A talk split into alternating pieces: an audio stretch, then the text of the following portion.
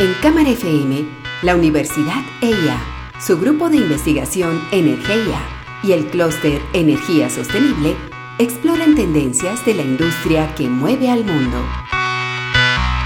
Una industria que avanza y evoluciona día a día. Energía pura. Santiago Ortega y Andrés Jaramillo, ingenieros, conducen Energía Pura.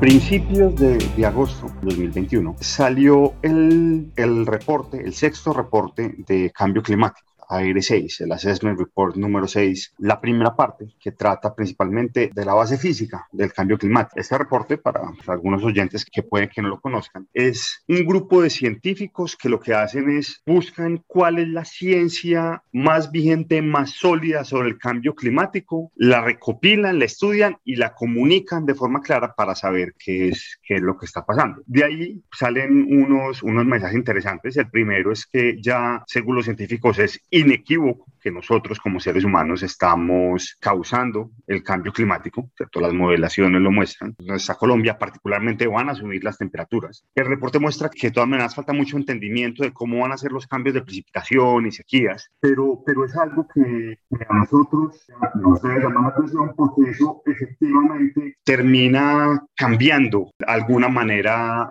de hacer negocio. Andrés, ¿por qué la emergencia climática de la situación que tenemos al frente cambia la forma de los negocios. Sí, Santiago, cambia la forma y es lo que se ha llamado dentro de la transición energética de, las, de la descarbonización. Yo oí a alguien reciente diciendo que Colombia era un país muy poco intensivo en energía porque por unidad de PIB y por per cápita nosotros consumimos mucho menos y eso se refleja en el desarrollo y que por tanto teníamos un gap muy grande para, para emitir. Ahora, es un tema global y es un tema de responsabilidad y de ética, no porque tengamos una, un gap, porque podamos emitir mucho más que lo que emite un país desarrollado, pues tengamos que hacerlo. Evidentemente la energía es uno de los sectores que más emite CO2 y que más, digamos, provoca, si se quiere, este cambio climático y por tanto tenemos que buscar mecanismos para incentivar el hecho de que migremos hacia energías más limpias y hacia mecanismos de desarrollo mucho más sostenibles. Entonces, el sector financiero, que ha sido, digamos, uno de los sectores más cercanos a la, a la gente porque está en la economía diaria, ha venido desarrollando instrumentos interesantes precisamente para, para tratar de valorar y transar ese bien tan importante que cada vez será más valorado como es, digamos, el, las medidas de mitigación y adaptación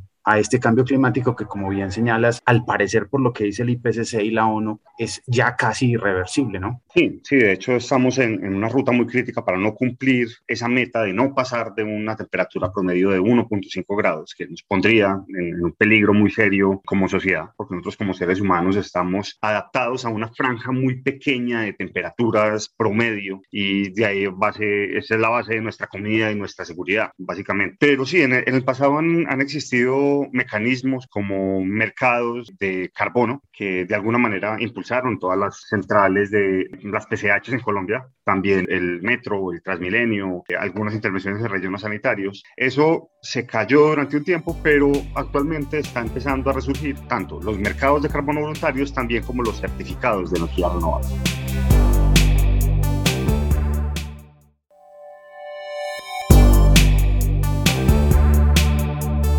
Esta semana hablando de la relación entre economía y energía y descarbonización, una convergencia bien interesante, ya que motiva el desarrollo de mercados adicionales mucho más sofisticados mediante la digitalización. Hemos querido invitar a Energía Pura a Juan David Durán, quien es uno de los líderes de innovación de XM, para preguntarle qué es EcoGox, una plataforma que de alguna manera reúne estos conceptos en uno solo. Juan David, bienvenido y cuéntanos qué es EcoGox. Bueno, antes de explicarles sobre el desempeño de EcoGox, me, me gustaría un poco contar de qué se trata. EcoBox es una plataforma de certificación trazabilidad de energía renovable. ¿Eso qué significa? Que cuantificamos esa energía generada en cada una de las plantas, se marca con una estampa cada uno de esos kilovatios horas desde la fuente de generación y al final se reconoce quién es el único beneficiario final de esa energía renovable. Actualmente la plataforma está habilitada para que se registren plantas solares, eólicas, geotérmicas, biomasa, mareomotriz, hidráulicas de bajo impacto y otras, pero lo importante es reconocer que todos los atributos, todos los beneficios ambientales y sociales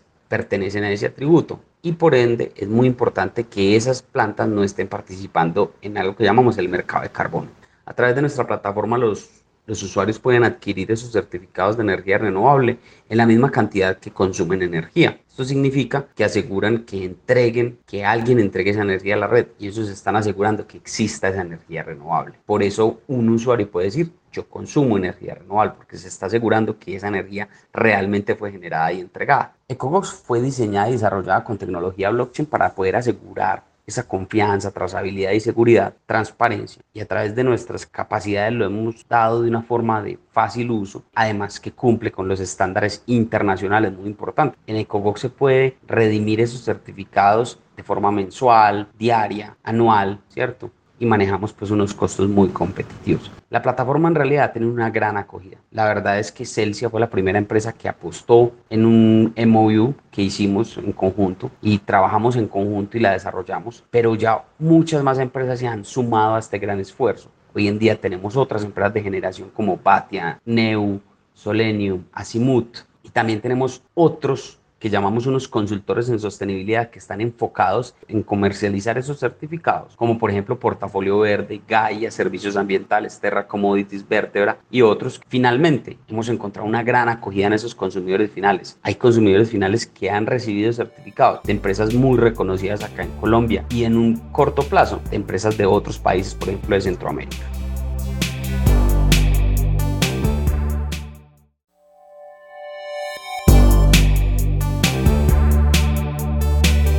El corto plazo nosotros hemos visto una gran acogida. Muchas empresas ya se han sumado a, esta, a este producto, a esta iniciativa y nos gustó mucho que en conjunto con Vertebra Gaia Servicios Ambientales y el Icontec, o sea, apoyamos el desarrollo de algo que llamamos un sello de energía renovable. ¿Y qué es eso? Imagínense que en un futuro nosotros agarramos un producto el mismo producto de dos marcas diferentes y podemos identificar a través de un sello que uno de los dos fue generado con energía renovable 100%. Pues más que me diga energía solar, energía eólica, energía geotérmica. Es muy interesante porque eso me da a mí como consumidor final esa capacidad de decidir y le da un factor diferencial a ese producto en específico. Y yo como, como usuario final consciente voy a preferir pagar de pronto un valor extra, algo extra por ese producto o voy a preferir ese producto sobre el otro solamente porque yo soy capaz de reconocer esa confianza que me da ese tipo de sellos, que el producto fue creado con energía renovable. Eso es algo muy importante para nosotros y con lo que vivimos. Esa es la forma en la que queremos impactar en el corto plazo.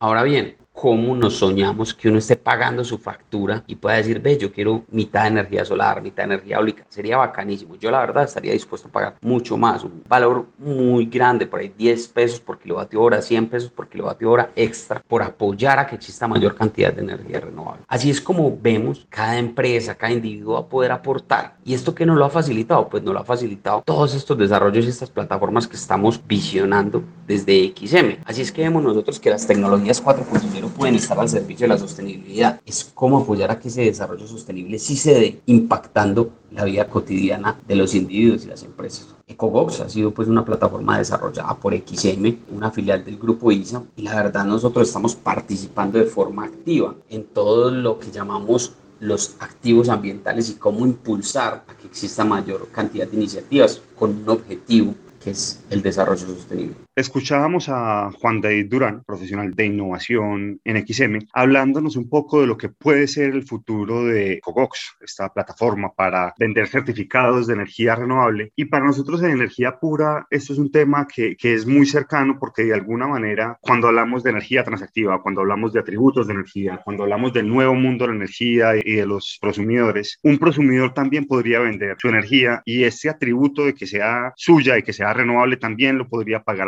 alguien más. Hoy en día el mercado para, para usuarios residenciales y comerciales pequeños, es decir, el mercado regulado, es, está muy regulado en términos de tarifas y de protección y demás, pero con los nuevos modelos de negocio que vienen es posible que esta desregulación también permita que uno no tenga que comprar un certificado de energía renovable aparte, sino que lo pueda comprar directamente con su factura por una oferta de su proveedor.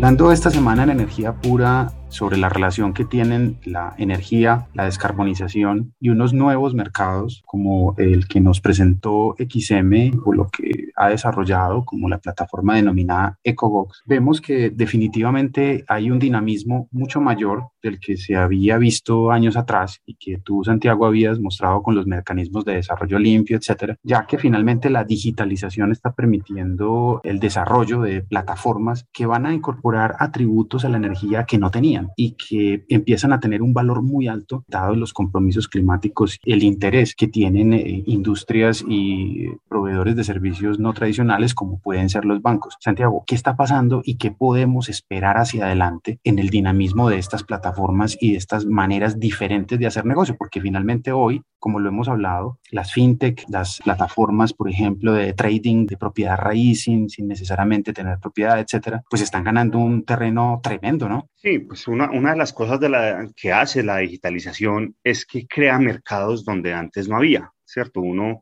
con un teléfono celular y con un sensor y midiendo cosas, puede empezar a, a medir cosas que antes no, me, no medía y a transarlas como si fuera un, un token, una monedita, alguna cosa que hace que uno le encuentre valor a algo más. Esto no es algo nuevo realmente, y menos en temas climáticos. Cuando se firmó el protocolo de Kioto en 1997, se, se crearon unos mecanismos de, de, de, emisiones donde unos países tenían que llegar a una meta, pero si les sobraban o reducían más emisiones, podían dárselas a los otros. Entonces ahí, de alguna manera, el tema emisión de CO2, de tonelada de CO2, que era una cosa que antes no se medía y no se transaba, se empezó a transar. Funcionó durante algún tiempo, manejado por los gobiernos, por los, por los, por los compromisos climáticos, pero en un momento se cayó. Y cuando se cae, pasó una cosa bien particular cada unos años, es que ya había mercados voluntarios. La gente decía, es que yo le veo valor a esto, y empezaron a, a generar mercados de gente que simplemente quería eso para mostrarlo para sus empresas, para su propia responsabilidad social. Entonces, EcoGox transa energía, certificados de energía renovable para que la gente quiera tener energía renovable. Hay un hermanito dentro de XM que se llama EcoRegistry que transa emisiones de carbono que se pueden terminar cambiando por obligaciones del impuesto al carbono. Es decir, si una empresa es muy intensiva en carbono y le toca pagar impuestos de carbono por la quema de combustibles fósiles, puede comprarle reducciones a una empresa que pueda hacerlo y así se termina apalancando el negocio. Y queda faltando una señal internacional. En algún momento, pues a mí no me queda duda que volverá a un mercado internacional de CO2 para que nosotros, desde los países que si bien no tenemos mucha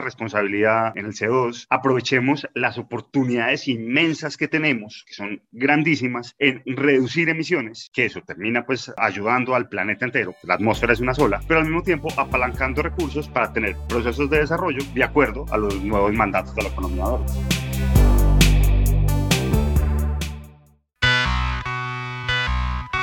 En Cámara FM, la Universidad EIA, su grupo de investigación Energía y el clúster Energía Sostenible exploran tendencias de la industria que mueve al mundo. Una industria que avanza y evoluciona día a día. Energía pura.